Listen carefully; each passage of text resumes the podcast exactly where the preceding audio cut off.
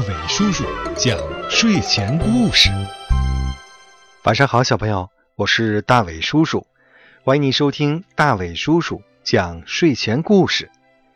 今天的睡前故事呀，大伟叔叔要给你讲一个成语故事，成语的名字呢叫拔苗助长。有个宋国人，性子特别急。他种下稻子后，天天盼着田里的禾苗快些长大，恨不得明天就能结出谷子来。为此，他一天三趟往田里跑，总想瞅瞅禾苗又长高了多少。其实啊，禾苗每天都在生长，可是他总嫌长得太慢。这一天，他又跑到田里，发现禾苗还是那么矮。一生气，抓住一棵禾苗往上一拔，竟发现它比原来高出来了许多。于是他把禾苗一棵棵都往上拔了拔。